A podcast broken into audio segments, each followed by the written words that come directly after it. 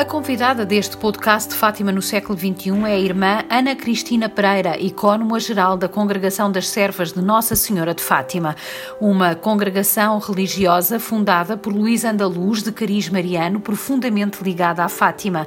Aliás, é a congregação que serve efetivamente no santuário. O lema, seguindo as orientações da sua fundadora, uma mulher muito à frente do seu tempo, é o empenho permanente na promoção da dignidade da pessoa através da educação integral. Por por isso, a congregação trabalha na pastoral da Igreja em diferentes contextos, bem como no serviço da sociedade contemporânea através de diferentes profissões. Gosto particularmente da forma como se apresentam. Vivemos em comunidades inseridas no tecido urbano ou rural, partilhando a vida dos homens e mulheres de cada local onde estamos, numa atitude de serviço ao jeito de Maria, mãe da Igreja. Por aqui começo, irmã Ana Cristina, agradecendo a disponibilidade ao jeito de Maria e pergunto-lhe se esta mensagem continua a cativar os jovens de hoje. Eu estou convicta que sim quando, quando a conhecem, uh, os jovens apreciam e sentem-se desafiados uh, e interpelados uh, e questionam-nos relativamente à nossa fidelidade a esse, a esse compromisso.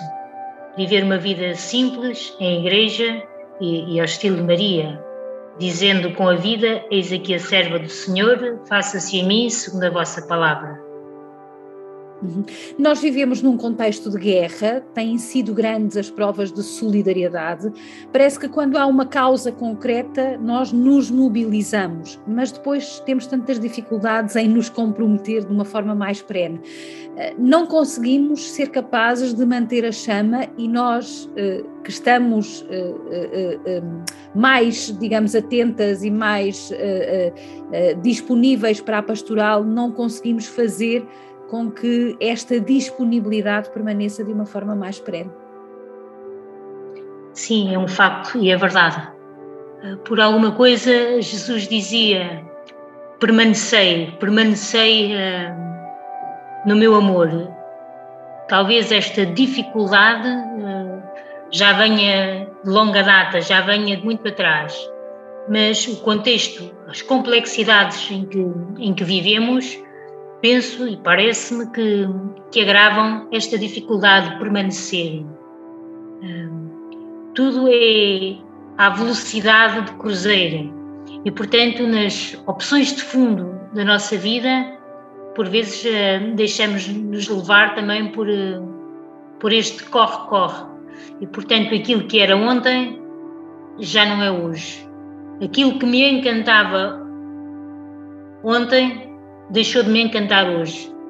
Talvez isto uh, devido a alguma superficialidade. Quando as coisas são vividas uh, na profundidade, elas permanecem uh, mais tempo.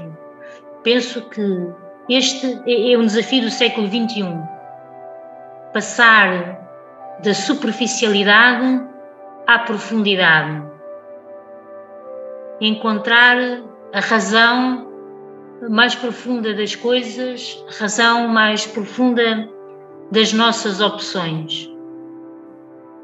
Penso que isto é, é fundamental. É fundamental para que depois os nossos compromissos pequenos ou grandes sejam mais duradouros. E há compromissos que são para a vida toda. E isto é alguma coisa que assusta hoje, devido à sociedade em que vivemos. Uhum. Uh, uh, já vamos a esta questão porque me deixou várias dicas sobre como poderemos tomar os exemplos, por exemplo, dos pastorinhos dos santos Francisco e Jacinta Marto, uh, que nos interpelam justamente para essa profundidade, na sua simplicidade, na sua humildade. Antes de irmos lá, eu gostava que refletíssemos ainda sobre uma outra, uma outra realidade desta, desta situação que nós vivemos hoje concretamente e desta mobilização generalizada das causas concretas, como foram a pandemia, como é a guerra. Estamos mobilizados em igreja, servindo e querendo servir mais, e esta é a atitude correta. Mas este empenho não é idêntico ao manifestado a quando de outras guerras, como por exemplo a da Síria ou do Afeganistão. Estaremos a levar à letra a ideia da proximidade. Esta é uma guerra nossa e esquecemos-nos da parábola do bom samaritano que nos interpela sobre quem é o nosso próximo. É muito, muito interessante a questão um, que coloca. Efetivamente, um, talvez porque num, num, passado ainda recente, muita gente da comunidade ucraniana uh, recorreu a Portugal e estabeleceu-se em Portugal.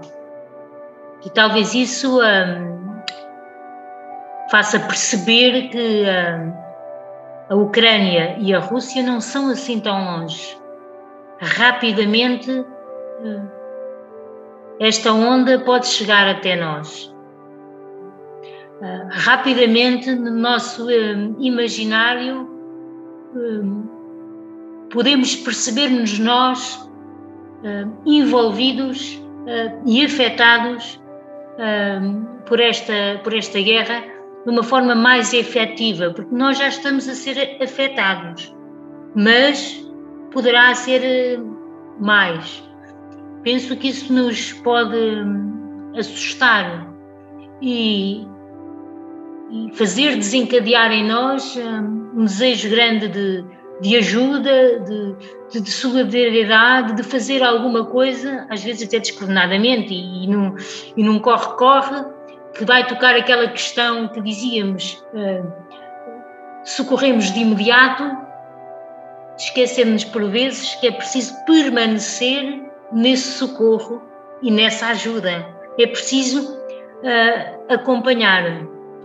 Por um lado, isso. Por outro lado, esta situação da pandemia que, que vivemos, alguma coisa que ninguém estava a contar, e de um momento para o outro vemos instalada uma situação que muda por completo as nossas vidas e todos temos mais ou menos consciência de que nada será como antes. Portanto, há aqui transformações eh, muito grandes e, muito profundas que nós não fomos capazes, nós, sociedade, de antecipar e prever e, e de dar uma resposta né? e uma resposta que, que salvasse vidas e, e a guerra também traz à nossa consciência que se perdem injustamente eh, muitas vidas, não é?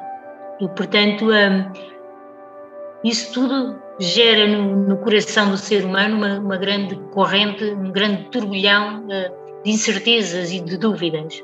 Portanto, cada um tenta fazer hum, aquilo que pode ou aquilo que acha que é possível. Mas também às vezes faz um bocadinho na onda da superficialidade, sem a devida articulação, sem, sem a profundidade, sem. Isso sim, isso sim, parece-me que sim. E o que é que Fátima e a sua mensagem nos dizem sobre este momento atual? Do que é que, pode, o que é que podemos colher nelas para nos ajudar justamente a entrar nesse, nessa profundidade, porque no fundo o apelo à oração é também um convite a uma intimidade maior. Uh, como é que isto depois se concretiza e materializa na vida concreta do dia a dia? A mensagem de Fátima transporta consigo um profundo apelo à conversão, uma mudança interior, a um coração mais centrado em Jesus, que é o Príncipe da Paz. E só por si, isto tem uma, uma tremenda atualidade nas circunstâncias em que vivemos, porque a mensagem de Fátima é também um apelo à paz, porque a paz começa no coração de cada um. Portanto, isto tudo está interligado. A conversão do coração, e deixe-me usar esta expressão assim, está profundamente ligada à construção da paz. a uma mentalidade de mulheres e homens uh, artífices da paz, artífices da comunhão.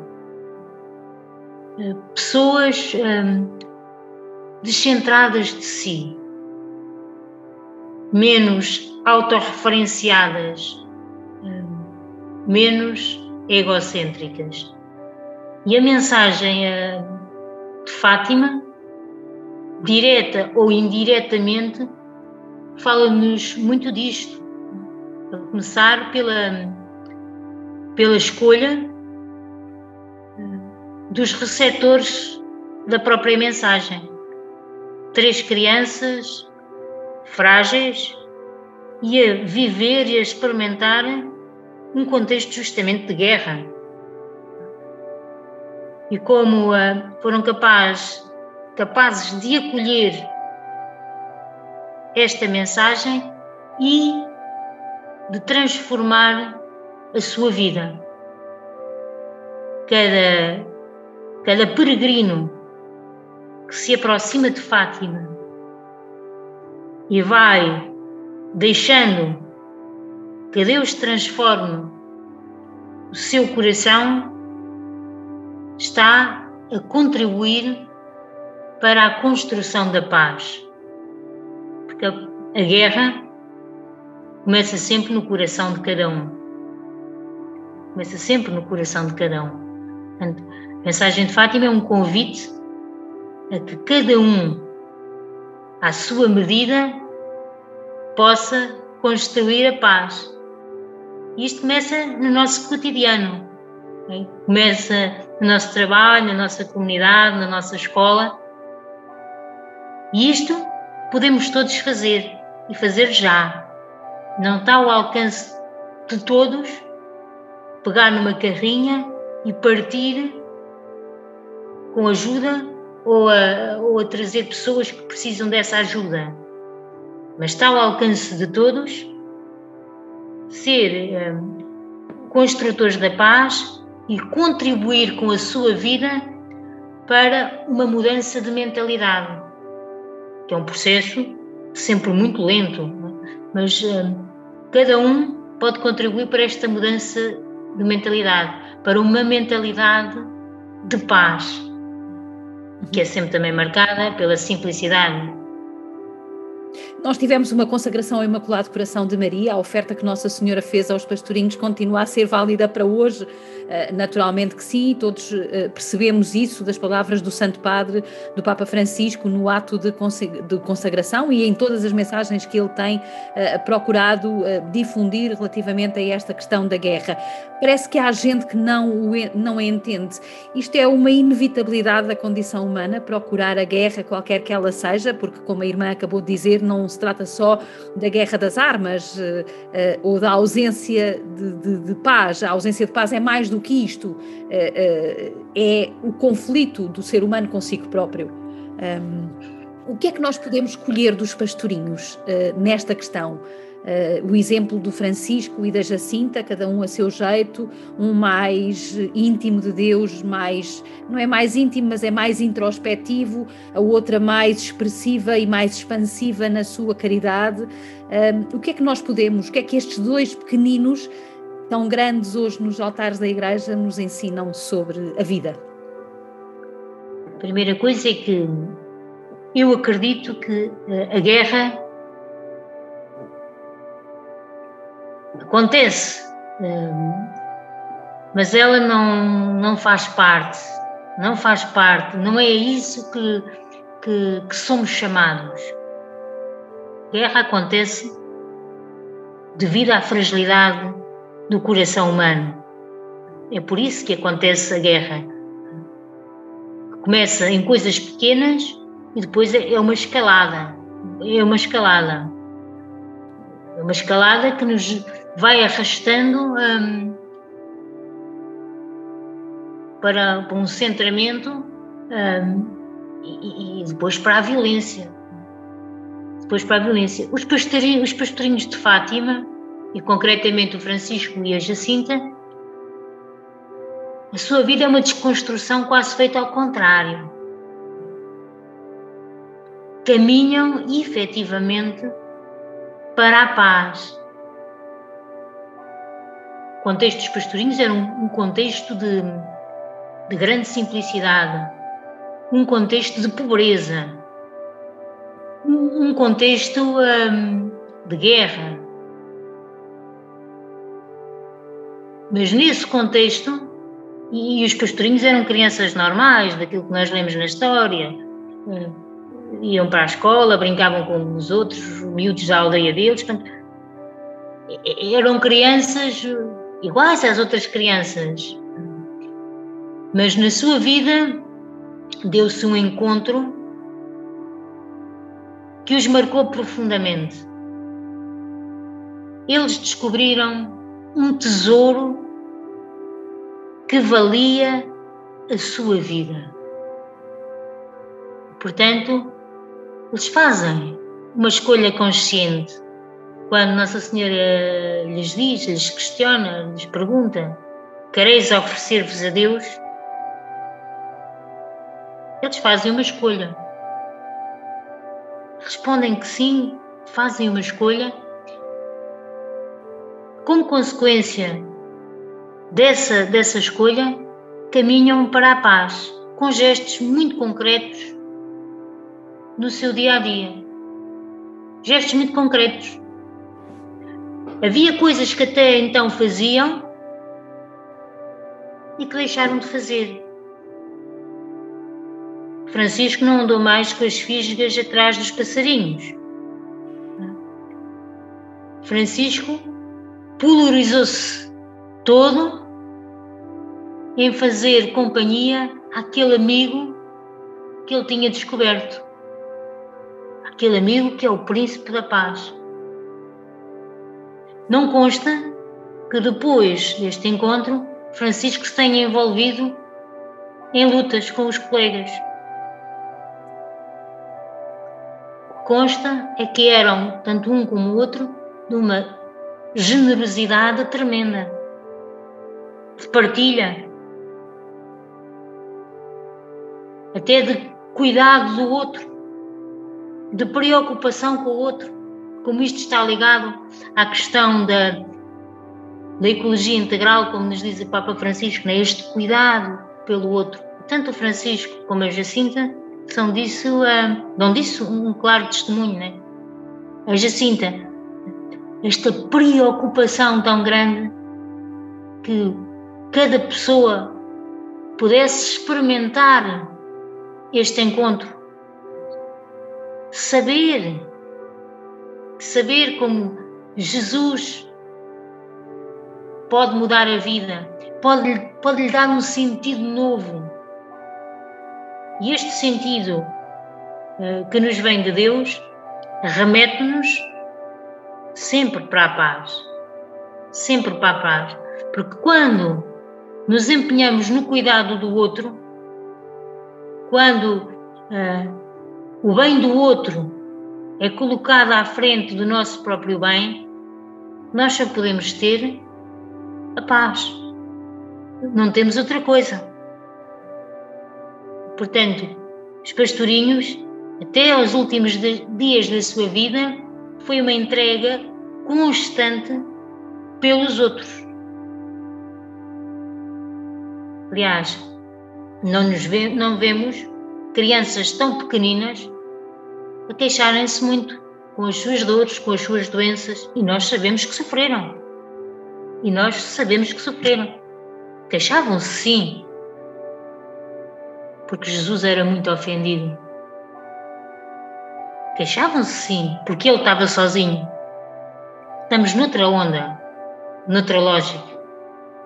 Esta ideia da reparação uh, dos pecados dos outros, uh, justamente uh, para não ofender mais a Deus que já está com o seu coração muito ofendido, um, é uma ideia que cala bem, porque há aqui, eu vou utilizar uma palavra que não é tão do contexto religioso, mas há aqui um certo altruísmo a que os jovens são muito sensíveis. Uh, uh, é fácil hoje uh, explicar uh, aos jovens esta, uh, esta, esta ideia do cuidado do outro um, certamente na vossa província e na vossa pastoral, digamos assim, contactam com muitos jovens, estão particularmente empenhados na, Jornada Mundial da Juventude de que forma é que nós, e voltamos à questão inicial, que é, que é talvez a mais importante hoje para discutirmos na relação jovens-igreja, é de que forma é que nós podemos transformar um grande evento em algo mais, ou seja, uh, estamos a lançar as sementes para que o entusiasmo não se desvaneça e não passe de um momento e passe efetivamente para o tal compromisso, para a tal intimidade. Olha, quando, quando penso na, na Jornada Mundial e do que isto implica, ou, ou, do que eu sou capaz de pensar que isto implica, porque isto é, é muito grande. É para mim uma grande consolação perceber que isto hum, é de Deus e será aquilo que Deus quiser e será aquilo que nós deixarmos que Deus uh, possa fazer. E acho que este é um, um ponto de partida muito uh, tranquilizador. E quando parto daqui, há outra coisa que, que me emerge, que é esta consciência de que não se pode fazer coisas para os jovens. Temos que fazer coisas com os jovens, que é um bocadinho diferente. Onde eles se sintam verdadeiramente a participar. E esta, e esta é uma questão da Jornada Mundial da Juventude, mas é uma questão da Igreja. Os jovens têm que encontrar uh, o seu lugar uh, de participação e de construção. Isso acontece na medida em que nós adultos, deixe-me dizer assim, porque não sei dizer de outra forma, lhes damos uh, espaço e também deixamos que se realize em nós uma mudança de mentalidade. Uh, e a, a mudança de, de, de mentalidade passa por percebermos que estamos todos juntos na mesma barca. Todos juntos os mais velhos podem, podem ter uh, mais alguma experiência, mas os mais novos podem trazer-nos a, a inovação, a frescura da juventude e tantas outras coisas. Portanto, todos juntos é uma construção de todos. E numa construção que é feita por todos, todos têm um lugar. E às vezes quem está há mais tempo, quem, quem, quem, quem faz parte das estruturas, tem dificuldade em acreditar. Em acreditar que os jovens com as características deste tempo poderão trazer muita beleza e muita coisa boa hum, à Igreja. Mas há um trabalho de fundo a fazer que é esta abertura este acreditar, este confiar, como Deus confia, não é? Como Deus confia. Eu, eu parece-me que isto é, é fundamental. É fundamental desafiar os jovens a levantar-se com Maria ao encontro de Isabela, mas é fundamental depois estar lá, acompanhar, ser uma presença, ser um testemunho credível. Porque eles levantam-se e vão, mas precisam depois de encontrar um porto seguro, alguém que os acompanhe. Não é que faça por eles, mas é que lhes dê espaço para construir juntos. A igreja somos todos os jovens também. Às vezes fico um bocadinho com, com a ideia que hum, há medos. E faz parte também da, da condição humana, hum, alguns preconceitos, uh, pronto, enfim, somos fruto de uma cultura, de uma história, hum, e às vezes falta-nos este este, este confiar, este deixar-nos uh, embalar nas asas uh, do espírito, e penso que isto é, é fundamental e muito importante. Depois tocava aí noutro aspecto que é a questão uh, do cuidado do outro, um aspecto em que os jovens são, são muito sensíveis e, e que, é, que é de facto muito verdade. Mas esta é uma aprendizagem que temos que ir fazendo. E uma aprendizagem que parece que vai contra a corrente.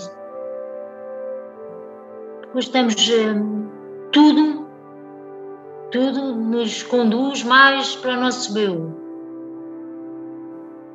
Hoje é, é, é preciso ter capacidade de arriscar para nos disponibilizarmos interiormente a, a cuidar dos outros por amor. A cuidar dos outros por amor. Este preocupar-se com os outros e cuidar dos outros em todas as dimensões. Não é só cuidar para que não vivam em contexto de guerra, para que tenham acesso à educação ou para que tenham os bens de primeira necessidade, ah, mas é, mas é cuidar para que ah, humanamente estejam bem, tenham, tenham acesso à cultura, tenham acesso à dignidade, tenham acesso a uma vida espiritual equilibrada. Portanto, é, quando falamos de cuidado, isto é, é muito amplo. É muito amplo. Nós vemos hoje tantos jovens, ou alguns jovens, não sei se é tantos, mas alguns jovens a fazer escolhas e opções uh, por estilos de vida uh, mais simples, mais ligados à natureza, pessoas a valorizar já outras coisas. Portanto, eu acredito que os contextos que vivemos trazem também em si oportunidades, muitas oportunidades. É necessário, hum, enfim, aprender a acolhê-las e a tirar partido delas, para que elas se se transformem também em, em motivos de cuidado do outro, em motivos de construção da paz. A construção da paz está profundamente ligada ao cuidado do outro. Uhum. Estamos mesmo na reta final desta nossa conversa. Recordo que estou à conversa com a irmã Ana Cristina Pereira, religiosa das servas de Nossa Senhora de Fátima. Tenho uma última questão para lhe colocar, irmã. Vivemos no século XXI numa mudança de época acelerada, como já vimos aqui, por uma pandemia que nos obrigou a parar. Uh, e agora por uma guerra que nos coloca novamente em sentido, sem sabermos como é que vai ser o amanhã. Uh, em igreja sabemos o valor do hoje. Uh, já vimos a atualidade da mensagem, a atualidade da oferta de Nossa Senhora. O que lhe pergunto é uh, o que é que Fátima pode fazer para que continue a reafirmar, junto daqueles que a procuram, esta necessidade de uma intimidade com Deus, uma intimidade que os pastorinhos foram mestres, bebendo na escola de Maria? Penso que aquilo que Fátima pode fazer é é ir tornando mais evidente e mais clara a mensagem, concretamente proporcionar encontro. Fátima como um lugar de, de encontros. E quando digo encontros no plural, encontro com a nossa realidade humana mais profunda, encontro com os outros para que se torne mais viva esta consciência de que somos todos irmãos e por Maria encontro eh, com a pessoa de Jesus. Fátima tem um enorme, deixe-me dizer assim, porque não sei dizer de outra, de outra forma, tem um enorme potencial, um enorme potencial para poder promover este lugar de encontro. Porque eu acredito que há encontros que transformam a vida, a nossa e a dos outros. Isto é para mim uma, uma convicção. Convicção. Fátima também como um lugar de, de descansar em Deus, de descansar em Deus. Penso que isto é, é importante, muito importante. E na situação que vivemos de guerra e depois de uma consagração do Papa, em que houve esta preocupação do Santuário de Fátima estar ligado a, a Roma, pois uh, olhar a mensagem de Fátima como um apelo profundíssimo à paz, não à paz uh, de calar as armas só, mas à paz que começa no coração de cada um, no coração de cada um. E aqui todos podemos dar o nosso contributo, desde a oração, desde as coisas simples da vida. Se nós evitarmos nos nossos contextos as pequenas guerras ou as pequenas guerrilhas, já é muitíssimo importante. Eu penso que esta é a grande atualidade da mensagem de, de Fátima hoje.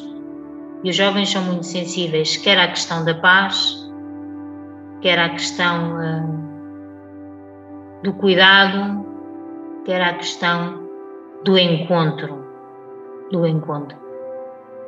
A estrutura e a instituição às vezes podem afastar, mas o encontro, esse, esse encanta-nos e transporta-nos para uma maior profundidade que nos poderá levar a permanecer.